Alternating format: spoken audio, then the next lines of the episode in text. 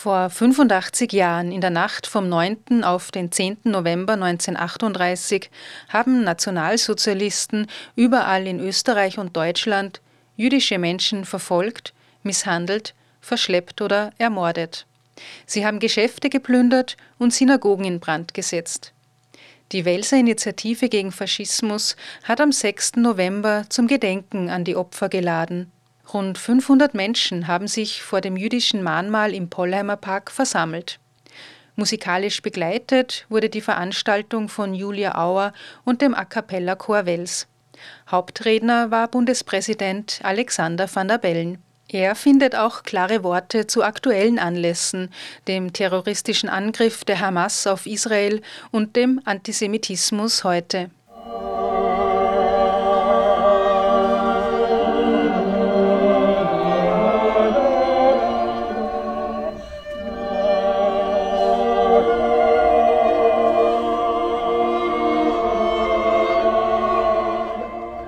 Meine Damen und Herren, die Republik Österreich trägt nun eine immerwährende Verantwortung. Ihre Repräsentantinnen und Repräsentanten, ihre Institutionen, ihre Bürgerinnen und Bürger tragen eine immerwährende Verantwortung angesichts der schrecklichen, barbarischen Taten, die auf unserem Boden an Jüdinnen und Juden verübt wurden.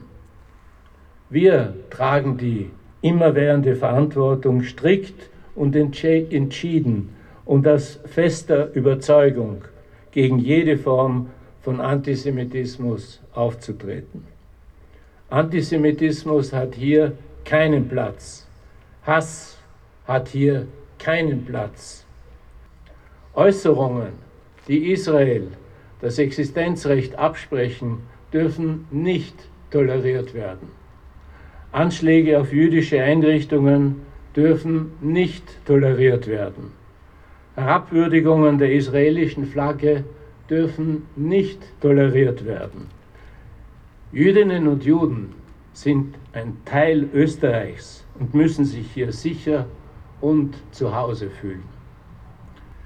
Meine Damen und Herren, bei Gedenkfeiern wie dieser wird oft das Niemals wieder beschworen. Die letzten Tage haben uns gezeigt, dass diese wichtige Losung heute aktueller denn je ist. Wir alle sind gefordert, sie mit Leben zu erfüllen, mit Inhalt zu erfüllen.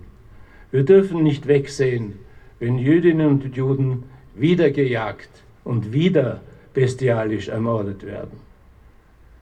Wenn Österreich das niemals wieder ernst meint, muss es das zeigen und zwar nicht irgendwann, sondern jetzt.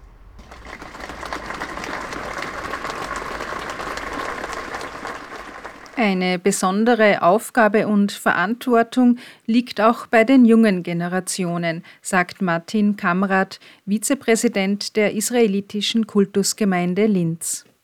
Es ist die Pflicht unserer und der jungen Generation, die Erinnerung an die Opfer und die Grausamkeiten der Reichspogromnacht wach zu halten.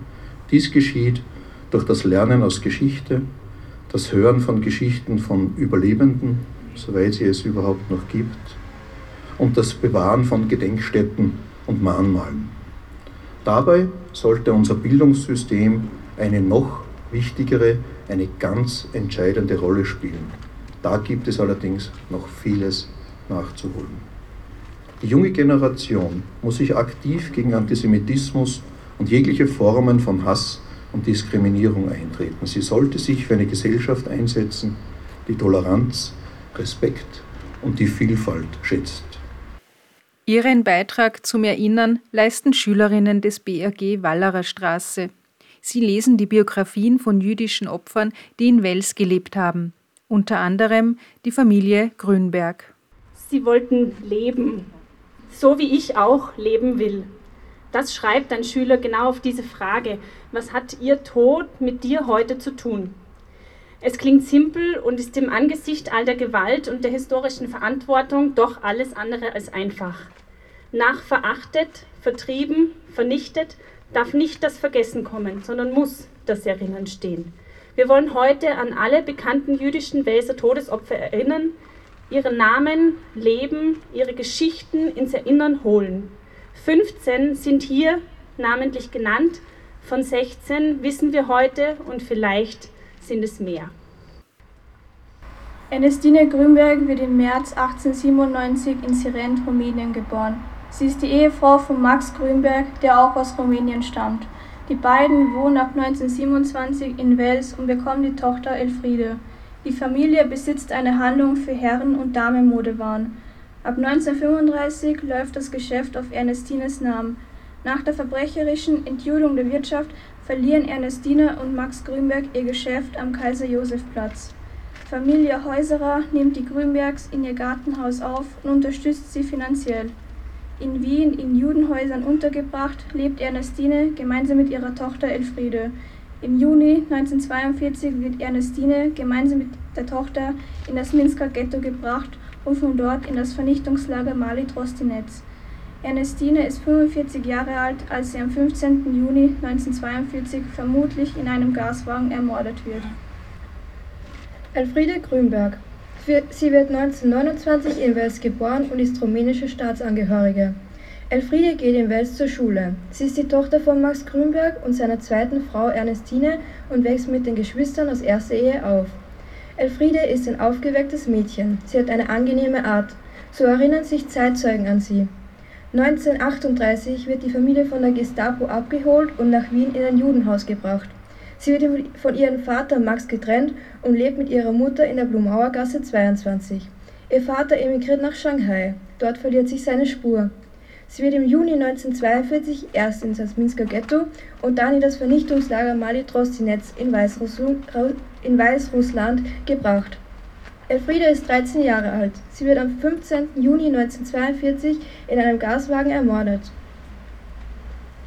Clara Grünberg Clara Grünberg wird im Februar 1899 auch in Siret, Rumänien geboren. Sie ist die Schwester von Max Grünberg und lebt ab 1922 in Wels, bleibt aber rumänische Staatsangehörige. Sie lebt in den 30er Jahren ebenso in dem Gartenhaus der Familie Häuserer in der Bernau. Auch sie wurde nach Wien in ein Judenhaus gebracht und hier bereits von ihrer Familie getrennt. Im Mai 1942 wird sie ins Transitghetto Ibiza gebracht, das dem Vernichtungslager Belzec in Polen angeschlossen ist. Clara Grünberg ist 43 Jahre alt, als sie im Mai 1942 diesen Transport nicht überlebt.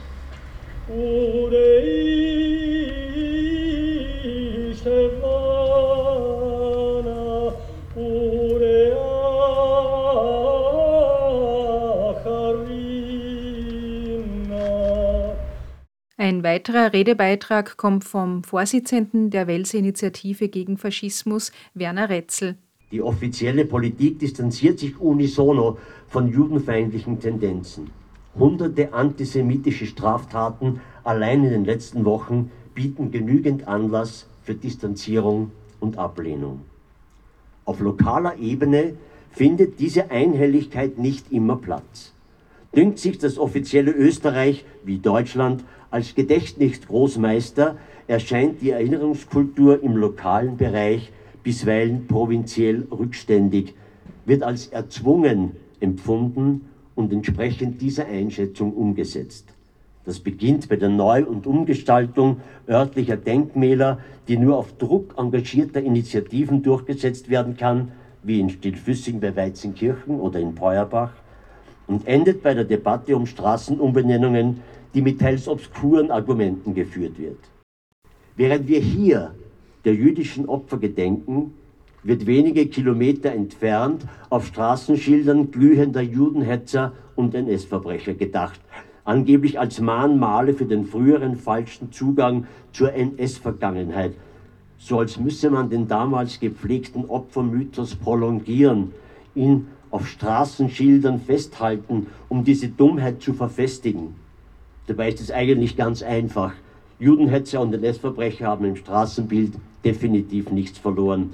Wenn man die regierungsamtlich verkündete Bekämpfung des Antisemitismus und den antifaschistischen Auftrag unserer Bundesverfassung, der in Artikel 9 des Staatsvertrags festgehalten ist, ernst nimmt. Konkret geht es in der Debatte um drei Straßen in Wels, benannt nach Franz Resel, Karl-Heinrich Wackerl und Richard Kuhn.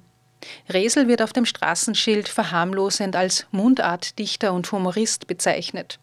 Tatsächlich war er ein glühender NS-Propagandist. Ab 1933 illegales NSDAP-Mitglied und später Ratsherr in Linz. Seinen Judenhass hat er in Mundartgedichte verpackt und auch nach dem Krieg ist er seiner antisemitischen Grundhaltung treu geblieben. Karl-Heinrich Wackerl war als Mitglied im Bund Deutscher Schriftsteller Österreichs in die NS-Literaturpropaganda voll integriert. So heißt es in einem Straßennamenbericht des Welser Stadtarchivs. Richard Kuhn beteiligte sich als Chemiker in der NS-Forschung und entwickelte ein militärisches Kampfgiftgas. Die Welser SPÖ, die Grünen und Neos haben gemeinsam in der Gemeinderatssitzung vom 23. Oktober die Umbenennung dieser drei Straßen gefordert. Straßennamen dienen der Anerkennung und Ehrung von Personen. Eine Anerkennung, die es für NS-Verbrecher nicht geben darf. Doch in Wels bleiben sie weiterhin im öffentlichen Raum präsent. Denn FPÖ, ÖVP und die MFG haben den Antrag auf Straßenumbenennung mit ihrer Stimmenmehrheit abgelehnt.